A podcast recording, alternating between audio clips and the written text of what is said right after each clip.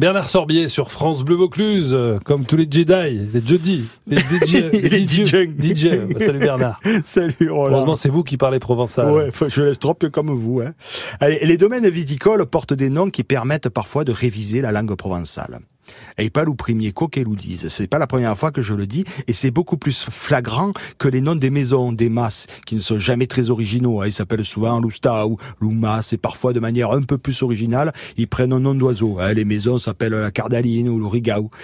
en attendant qu'ils aient définitivement disparu ces oiseaux. Mais bon, quand les rouges-gorges et les chardonnerets auront complètement disparu, il restera des lotissements en béton qui porteront leur nom. Des lotissements qui sont aussi en grande partie responsables de la disparition de ces passereaux.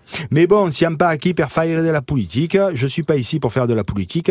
Il faut quand même rappeler euh, qu'à part ce que font parfois les politiques, tout acte, tout discours est politique.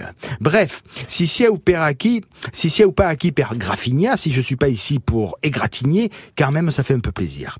Mais je devais vous parler de ces domaines qui font vivre les mots provençaux. J'ai revu euh, récemment le Julien Lacour du domaine de l'Espigouette à Violès. Vous connaissez l'espigo, hein, cette espèce de blé sauvage qui remonte dans les brailles, qui est fan des trous, des chaussettes et qui va en remonta dans les esgourdes des ching. Des blés sauvages qui trouent les chaussettes, qui remontent dans les oreilles des chiens. Chez moi, on dit plutôt les spigaou que les spigo. Il y en a, ils disent les spigo, ben nous on dit le spigaou. Il y en a beaucoup qui disent le spigaou.